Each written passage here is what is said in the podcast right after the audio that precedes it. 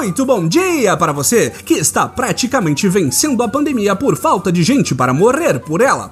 Muito boa tarde para você que quer aumentar o teto de gastos, mas só para qualificar a mamata dos seus amigos. E muito boa noite para você que patrioticamente parou de comer arroz porque não tem dinheiro para esses luxos. Este é o Boletim do Globalismo Brasileiro, seu relatório semanal sobre a luta do nosso capitão contra as forças comunistas dos donos de mercado sem patriotismo e da demanda da Lava Jato. Toda semana a gente traz para você aquilo que o seu grupo de Zap Zap mostra. Então, não saia daí!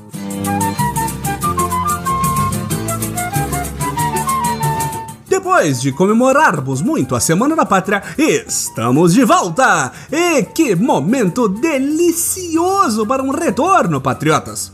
Não sabemos se falamos do preço do arroz, que começa a ser vendido por grão nos rincões mais chiques do país, do Pantanal pegando fogo, o que é uma absurda mentira dos comunas, já que pântano é molhado e não dá para atacar fogo na água, já testamos, ou do fato de que enquanto fazíamos a pesquisa para escrever essa pauta, o presidente da república fazia piadas de cunho sexual com uma menina de 10 anos e escândalos de corrupção que ninguém poderia imaginar envolvendo a família Bolsonaro de novo e a Igreja Universal do Reino de Deus eram revelados. Parece que, tal qual todos os biomas brasileiros no momento, o final do ano vai pegar fogo!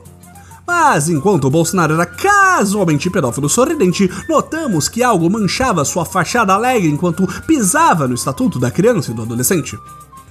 Não, ouvinte, não pense nem por um segundo que nosso Messias tenha considerado que fazer um trocadilho insinuando que uma criança de 6 anos já tenha começado sua vida sexual dias após uma criança de 10 virar notícia por ser abusada sexualmente desde a mesma idade de seu xiste zombeteiro pudesse talvez não ser a melhor opção para falar naquele momento.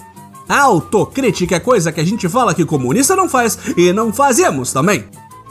O que anuviava os pensamentos do sensato capitão era o fato de que ele será coagido pela globalista turbinha do barulho do STF a prestar depoimento pessoalmente sobre o inquérito que investiga o quão óbvio numa escala de 0 a 1 bilhão com B de bananada é a certeza que nosso presidente interferiu na Polícia Federal para safar sua grande laranja família.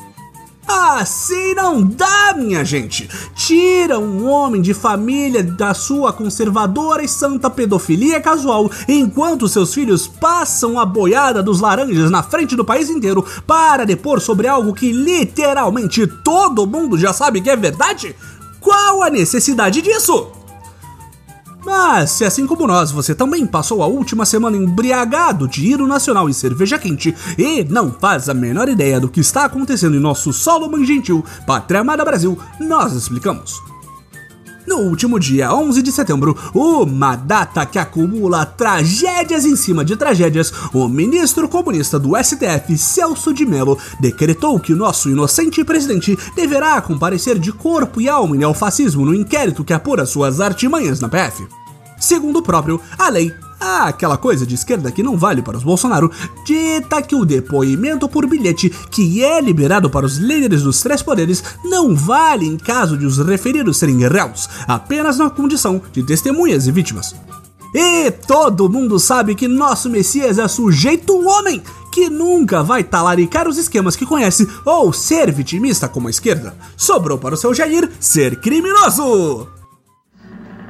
Atenção, patriota! Lutar contra o globalismo exige recursos. Considere apoiar o Boletim em nossas campanhas no Padrim e PicPay para os patriotas e Patreon para os globalistas. Imortalize sua luta contra tudo isso que está aí fazendo parte do legado do Boletim. Links para as campanhas na descrição do episódio. Voltamos à nossa programação normal. Como a própria imprensa comunista apontou, é perfeitamente adequado que nosso presidente decida usar seu direito de não fornecer provas contra si mesmo e ficar quieto durante o depoimento ou simplesmente nem ir lá se defender. E todo mundo sabe que um homem de bem que se cala ou foge da justiça faz o que faz porque é deveras honesto. Mas o próprio Bolsonaro muito antes dessa decisão do STF, já havia deixado claro que não fugiria do combate.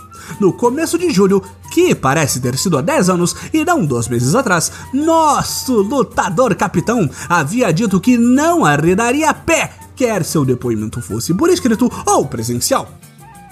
Tanto é verdade que em momento nenhum, nem mesmo com a confirmação de que o depoimento contará com a equipe de seu ex-melhor amigo, ex-ministro e ex-herói nacional Sérgio o Mouro para lhe questionar o abalou, e nenhuma representação oficial contra a decisão foi feita. O fato de que o engavetador pessoal do presidente, digo, procurador-geral da República Augusto Aras, tenha batido o pé desesperadamente diversas vezes, pedindo pelo amor de Deus que o depoimento fosse por escrito, não quer dizer absolutamente nada. Até parece que Aras trabalha em função de passar pano apenas para o presidente Bolsonaro. Que absurdo! Aguardamos ansiosos este segundo round do divórcio mais conturbado da nova era. Bolsomoro 2, a revanche!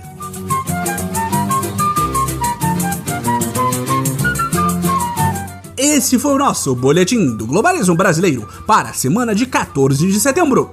Envie sua sugestão ou crítica para o nosso perfil em arroba boletim B no Twitter e fique ligado em nossas próximas notícias globalistas. E lembre-se, depoimento acima de tudo, Brasil acima de todos.